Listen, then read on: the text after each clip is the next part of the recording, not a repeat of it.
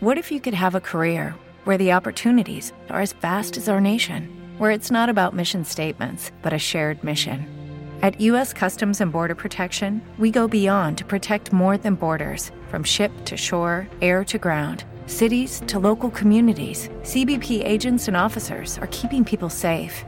Join U.S. Customs and Border Protection and go beyond for something far greater than yourself.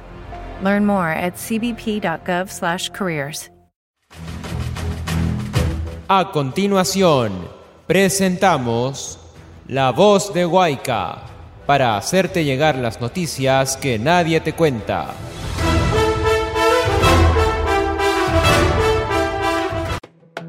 Bienvenidos a La Voz de Guayca. Hoy, en nuestro informe especial, estamos condenados a morir. Advierten alto riesgo en comunidades indígenas de Amazonas.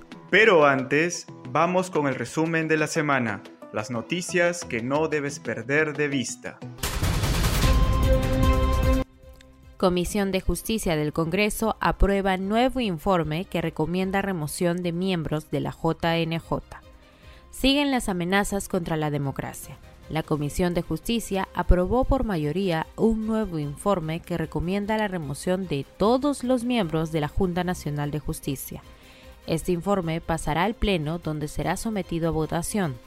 Cabe señalar que el documento fue aprobado con 15 votos a favor, 3 en contra y 2 abstenciones, y propone la remoción de la presidenta de la JNJ, Imelda Tumialian, y los magistrados Aldo Vázquez, Henry Ávila, Antonio de la Asa, María Zavala, Guillermo Thornberry e Inés.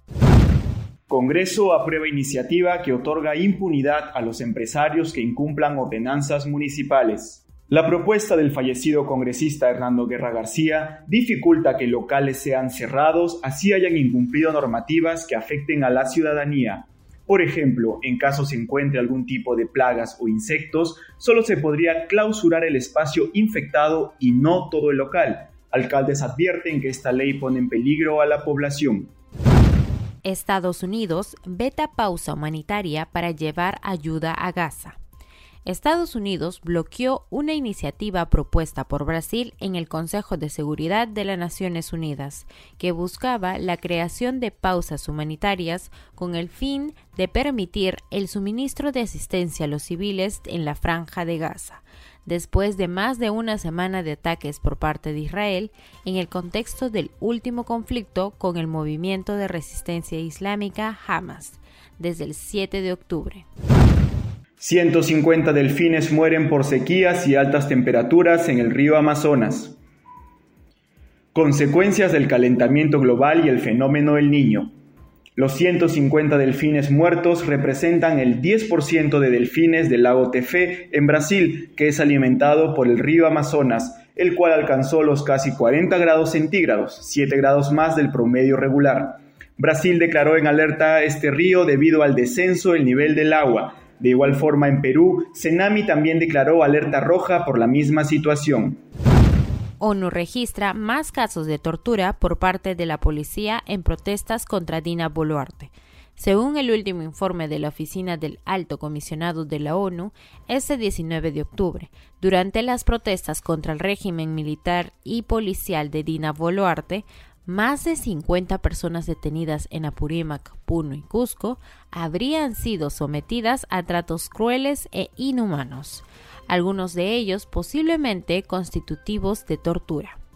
De igual modo, el organismo reveló que en algunos casos las personas denunciaron haber sido obligadas a firmar declaraciones en las que se incriminaban a sí mismos o a otras personas cuando fueron detenidos.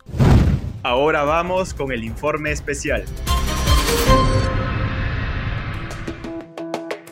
Esta semana, Romer Orrego, APU de la comunidad Aguajuni One Piece, denunció en RPP la grave situación que afrontan las comunidades indígenas por la falta de atención en el sector de salud en la comunidad de Condorcanqui en Amazonas. Según las cifras que puedo brindar el APU Romer Orrego, el 13.6% del pueblo indígena tiene VIH. De esta cifra, el 80% tiene entre 12 y 25 años de edad entre los cuales el 30% son madres gestantes adolescentes. Además, indicó que muchos de los casos de contagio se transmiten como producto de violencia sexual contra adolescentes situación que no es atendida ni por el sistema de salud ni el de justicia. También se denunció la falta de insumos para combatir enfermedades infecciosas, virales o parasitarias como la malaria.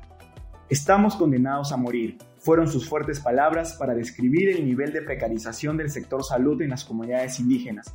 Además, se hizo énfasis en que solo cuentan con 15 médicos y 35 obstetras para atender a una población de 60.000 personas. El método moderno, malaria, la lesmania de la TBC, no hay un solo insumo de tratamiento. Yo le invito a este equipo de prensa, vayan, en estos momentos no van a encontrar nada, estamos condenados a morir. Esta es una discriminación. El APU también señaló que se pudo reunir con el ministro de Salud, César Vázquez, a quien le pudo comunicar sus preocupaciones y exigencias, y entendió su llamado para que otras autoridades también se sumen para atender sus urgentes pedidos. Pido a la presidenta de la República, al premier, a los ministros de diferentes sectores que no nos dejen morir. Ya van muriendo 222 hermanos indígenas. No nos vean como población general, sino como pueblo indígena.